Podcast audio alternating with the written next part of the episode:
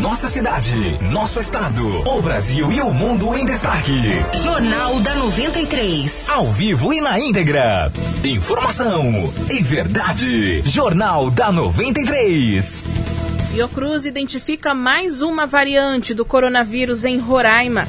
Estado já ultrapassa os 78 mil casos confirmados de Covid-19. Promotor do Ministério Público afirma que órgãos já se preparam para encarar o resultado do carnaval. Leitos disponíveis, mas sem profissionais. Servidores da enfermagem marcam manifestação em frente ao Hospital Geral de Roraima para a próxima sexta-feira.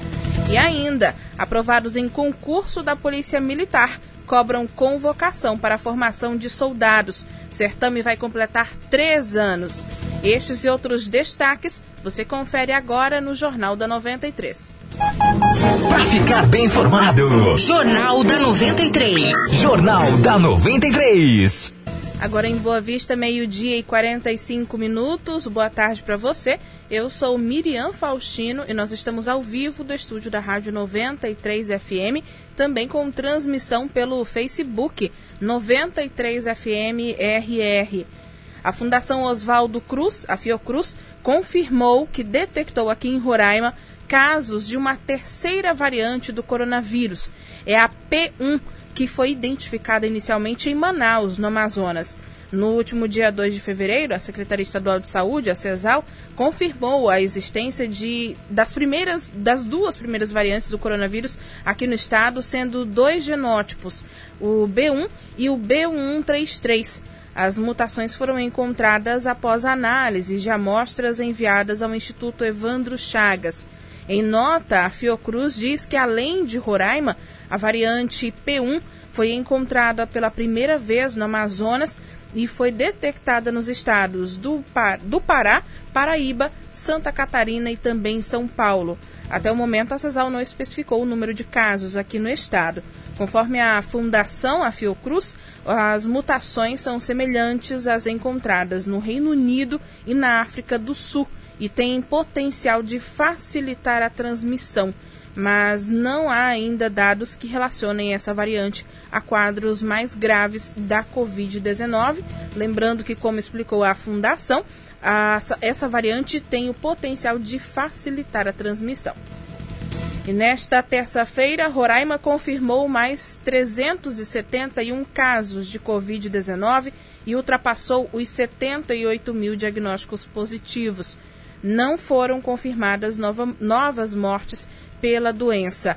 O total permanece em 995 confirmadas e outras 101 mortes seguem em investigação. Conforme o boletim epidemiológico, 409 pessoas estão internadas atualmente. No Hospital Geral de Roraima, a taxa de ocupação dos leitos de UTI é de 92%, dos leitos semi-intensivos, 80% estão ocupados e dos leitos clínicos, apenas 8 estão disponíveis. Meio-dia e 48 minutos. Até o dia 11 deste mês de fevereiro, 23.272 pessoas foram imunizadas contra a Covid-19 em Roraima. O número representa 3,68% da população total aqui do estado. Por enquanto, a campanha está direcionada aos idosos, profissionais de saúde e indígenas.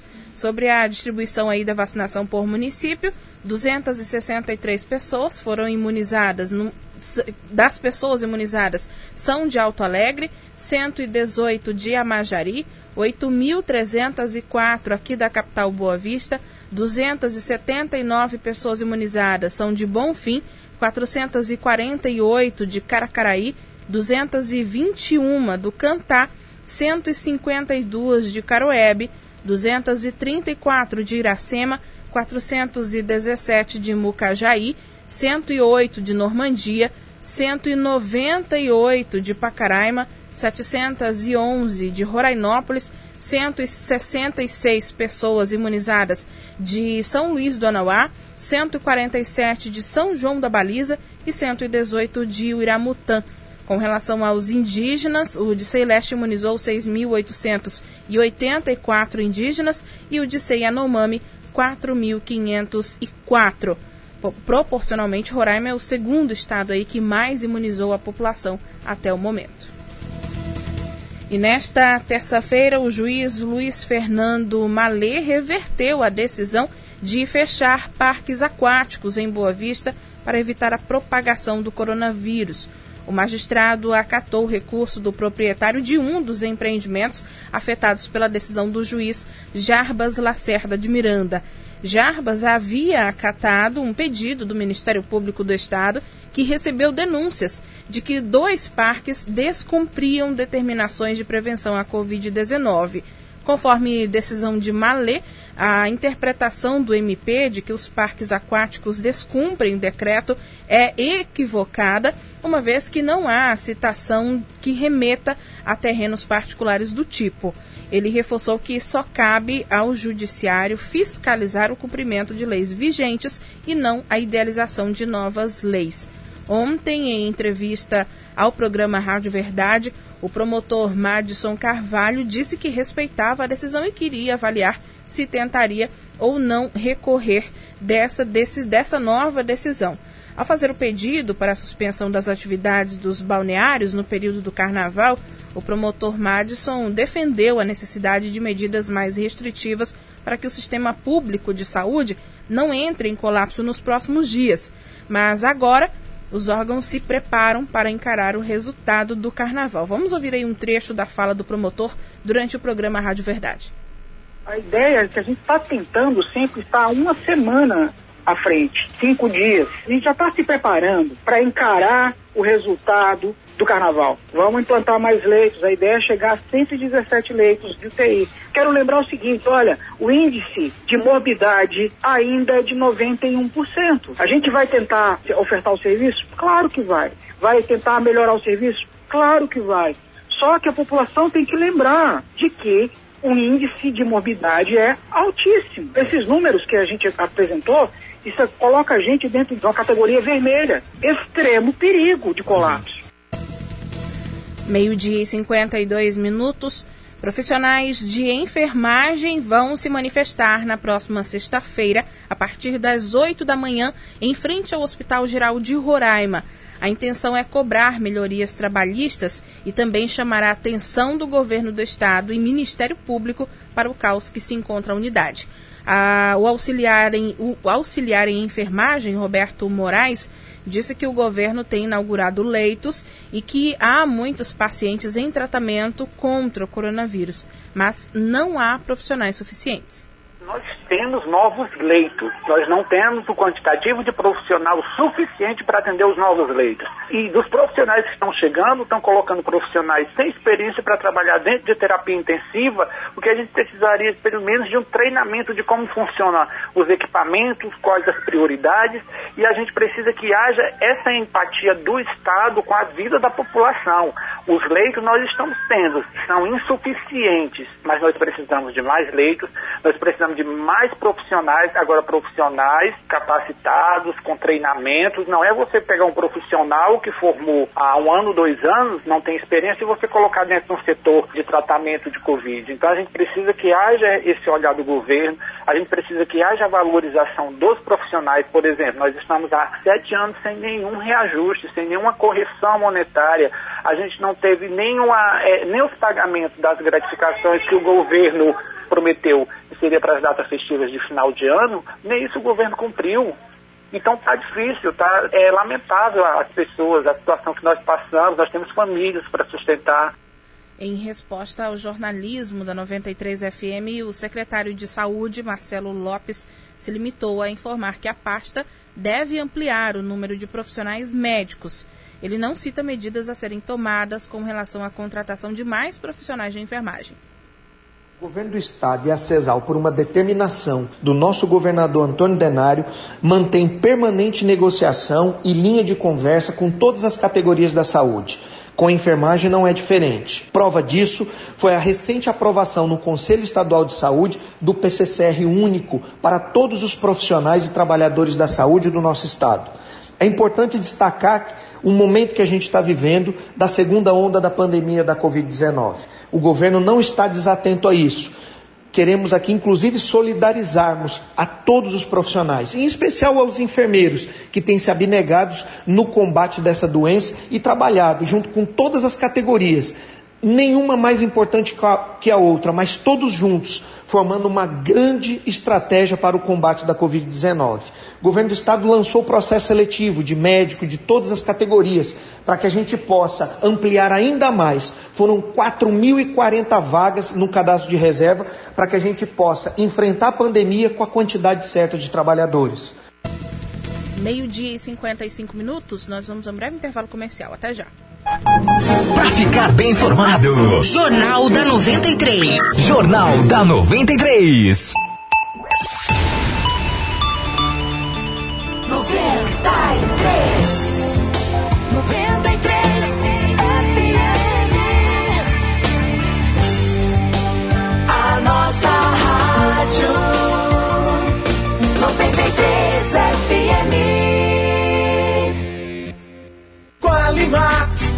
O refresco da cidade. A saborosa sensação. Em casa, na escola, no esporte ou diversão. Qualimax. Qualimax, no calor de boa vista. Em Roraima não há quem resista. Qualimax é show, é uma delícia. Qualimax. É o refresco da cidade. Só quero Qualimax. É o refresco da cidade. Só quero Qualimax.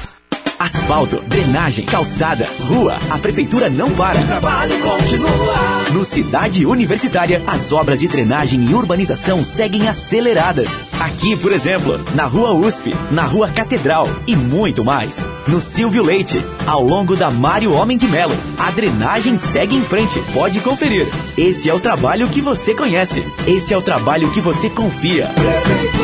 Prefeitura, mais um ano trabalhando e cuidando das pessoas. Promoções imperdíveis Home Street. Casaco moletom de 149,99 por 89,99. Três camisas premium ou top plus size por 99,99. Três camisas top por 99,99. Duas bermudas jeans ou color por 99,99. Dois shorts moletom feminino por 49,99. Quatro bermudas infantil juvenil por 99,99. Sandália Slide Chronic de 69,99 por 39,99. Homem Street original é aqui. Mais confiança, credibilidade, toda qualidade. Melhor preço e atendimento é o nosso forte. Madeireira, pau do norte. Ligue 9 91 21 0006. Madeireira, pau do norte. É referência em madeira. Norte. Aqui nós garantimos o melhor preço. Telefone 991 21 0006. Você procura inovação, praticidade e conforto em móveis para seu escritório? Na América Móveis tem tudo isso e muito mais, com muita qualidade e a maior variedade. Mesa diretor com gaveteiro 10 vezes de 134,50. Mesa de reunião circular 10 vezes de 68,90. Estante com 8 nicho 10 vezes de 94,20. América Móveis, residenciais e escritório. Na Avenida Mário Homem de Melo, no Messejana. Fone 3624 1140. E siga nossas redes sociais. Sua internet não dura o mês todo. Então se liga que o pós tá on na Team Villeroy. Os melhores planos, as melhores ofertas e as melhores condições para você. Samsung Galaxy A51, apenas 1.499 reais. No plano Família B. Samsung Galaxy A21S, apenas 1.149 reais no plano Black C. Compre seu celular em até 36 vezes no boleto. Vá até a loja, faça uma simulação e saia de smartphone novo.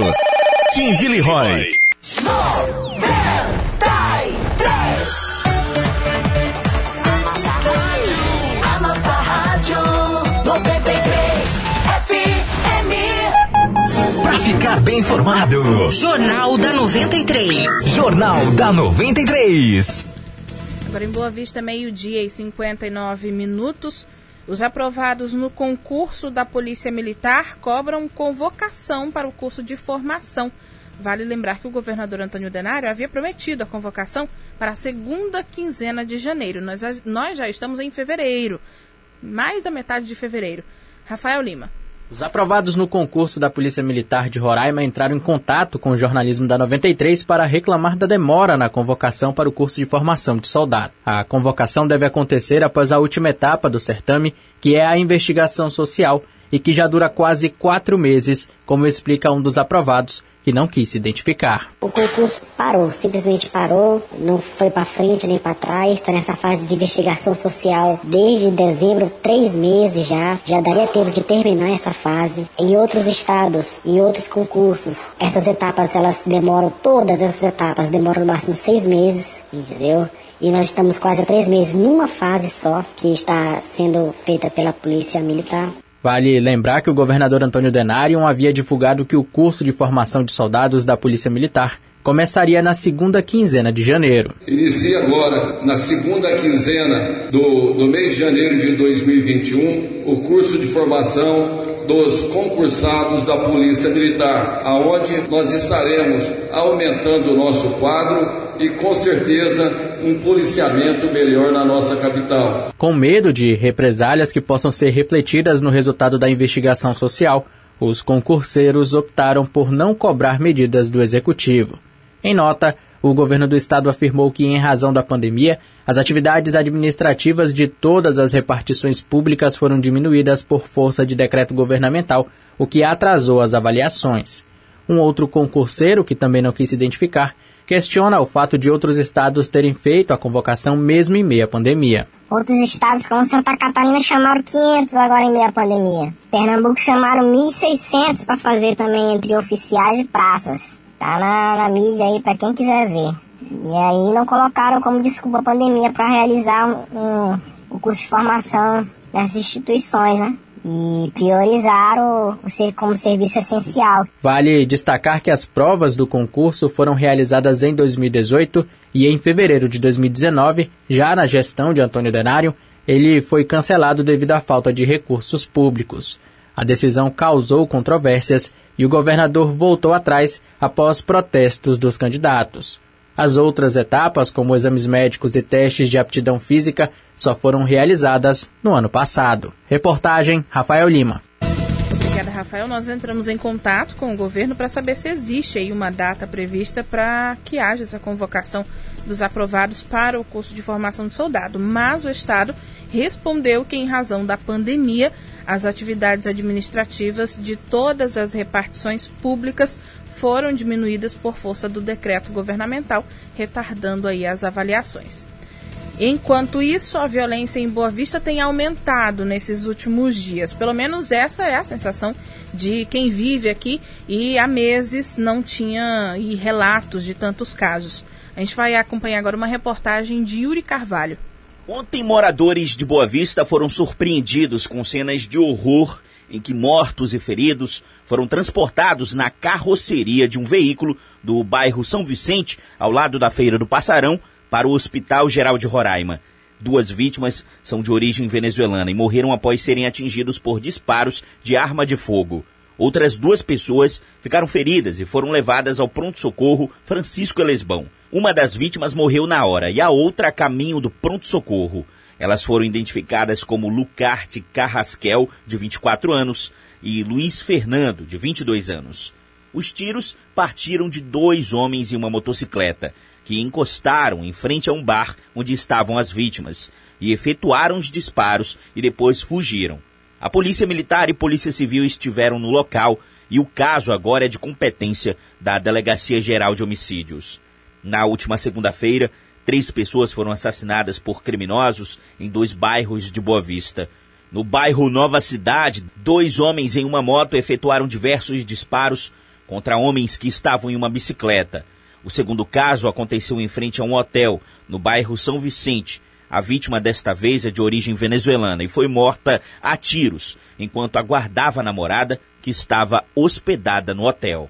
O diretor do Departamento de Homicídios e Proteção à Pessoa, Cristiano Camapum, disse que o setor de inteligência já monitorava a atividade de facções e já era esperado esse tipo de conflito, principalmente envolvendo venezuelanos. A gente reforçou a Delegacia Geral de Homicídio com novos policiais, delegados e agentes, escrivães, para dar uma resposta né, a esses crimes que estão ocorrendo. A gente fez uma mudança na estrutura da Polícia Civil, deslocando o distrito Graco, que é o que cuida de crime organizado para dentro do Departamento de Homicídios para trabalhar junto com a Delegacia Geral de Homicídio. Então isso gerou de imediato mais de 15 policiais agregando o trabalho junto com os investigadores já da Delegacia de Homicídio. O delegado Cristiano Camapum disse ainda que já identificou suspeitos de alguns crimes e que há troca de informações entre as polícias para localizar e prender os criminosos. A gente está sempre em contato com a Polícia Militar, trocando informações, com a Secretaria de Segurança Pública, coordenando as ações, fazendo reunião para que as forças converjam para o mesmo ponto e a gente possa atacar pontos diferentes. Também mantemos contato com o sistema prisional para que haja uma troca de informações e assim feche esse tripé da prevenção, da atuação e do posterior crime para que os criminosos respondam, fiquem isolados e não cometam mais crimes. Para o secretário de Segurança Pública Edson Prola, junto com o povo venezuelano trabalhador,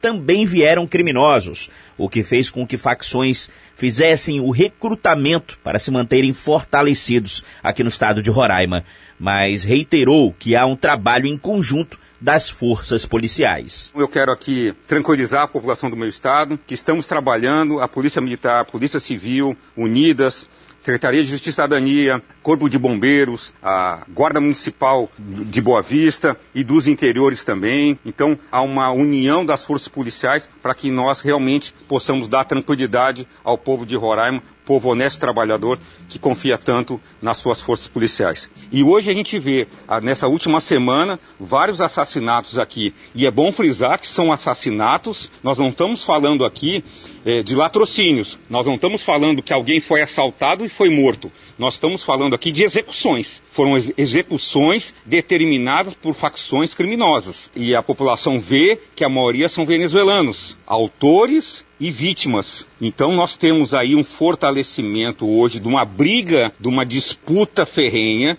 e isso o que ocasionou muito isso é a questão do tráfico de drogas, e eu quero aqui deixar bem claro aos nossos ouvintes que algumas mortes dessa, inclusive através de investigações, eu não vou entrar aqui no, na questão da investigação, que é um segredo da polícia, para poder nós chegarmos eh, definitivamente a todos os envolvidos, a todos os autores, mas nós temos informações já e concretas disso. Alguns são mortos porque não vendem drogas daquela determinada facção. Temos também a questão de dívidas aqui envolvendo agiotagem venezuelana, colombiana. Nós temos uma série de informações. Outra, a questão do garimpo. Nós vemos hoje dívidas de garimpo. Não existe aqui, me perdoem os garimpeiros, não estou aqui generalizando a questão, é, me perdoe, mas onde há garimpo há violência. Sem essa demagogia de dizer que não há violência. Existe violência. Um motorista de aplicativo também foi assassinado com 11 tiros na madrugada de segunda-feira, no bairro Caimbé.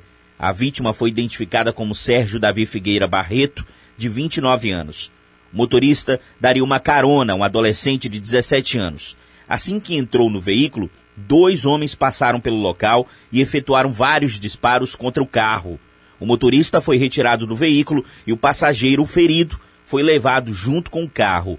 Os suspeitos abandonaram o carro e a vítima em uma rua do bairro Asa Branca. Tanto o motorista como o passageiro eram venezuelanos e, conforme a perícia da Polícia Civil que esteve no local, o veículo foi atingido por 14 disparos. No domingo, um homem foi executado com um tiro na cabeça e uma mulher ficou ferida, também com um tiro na cabeça. O crime aconteceu no bairro Senador Hélio Campos e a polícia encontrou o homem algemado e amarrado em uma árvore e a mulher estava caída no chão. Os suspeitos também não foram localizados. No dia 10, semana passada, outro venezuelano foi morto em plena luz do dia no centro da cidade. A vítima, Jefferson Jesus Tabata Guimarães, de 26 anos. Ele foi assassinado com tiros nas costas e na cabeça. Suspeito não foi identificado no local. Depois de ter passado pelo IML, o corpo foi levado para El Tigre, na Venezuela. Reportagem Yuri Carvalho. Obrigada, Yuri. Lembrando que nesta semana também teve troca de tiros no bairro Operário. O foragido da penitenciária agrícola de Monte Cristo, Anderson Silva de Oliveira, de 28 anos, conhecido aí como Bebezão, foi morto após trocar tiros com policiais que investigavam a morte do garimpeiro Elias Nunes Melo, de 36 anos. Anderson era o principal suspeito e também respondia por outros crimes. E para gente encerrar, o IBGE vai realizar novo concurso para o censo demográfico. O governo federal autorizou recentemente a abertura de mais de 207 mil vagas em todo o país. A previsão é que o edital seja publicado até este final de semana. Conforme o Instituto, aqui em Roraima, serão, serão disponibilizadas centenas de vagas temporárias com salários de até R$ 2.100. Além disso, serão disponibilizadas vagas para todos os 15 municípios do estado. A nível Brasil, o maior número de vagas é para o cargo de recenseador, que são 183.100 vagas para nível médio. É, também para agente censitário supervisor, são 18.420 vagas de nível médio. Para agente censitário municipal, são 5.500 vagas, também de nível médio, e com a mesma escolaridade estão as 180 vagas para agente censitário de pesquisas por telefone. Para o nível superior, são 12 vagas de supervisor censitário de pesquisa e codificação, e os salários vão aí de R$ 1.100 a R$ 2.100. O período de contratação será de um ano. Agora, uma hora e 11 minutos. E o Jornal da 93 fica por aqui. A produção é da nossa central de jornalismo. Lembrando que daqui a pouquinho tem o programa Rádio Verdade, hoje na apresentação o jornalista Yuri Carvalho. Para você uma boa tarde e até amanhã. Termina aqui. Jornal da 93. Informação e verdade. Jornal da 93. 93.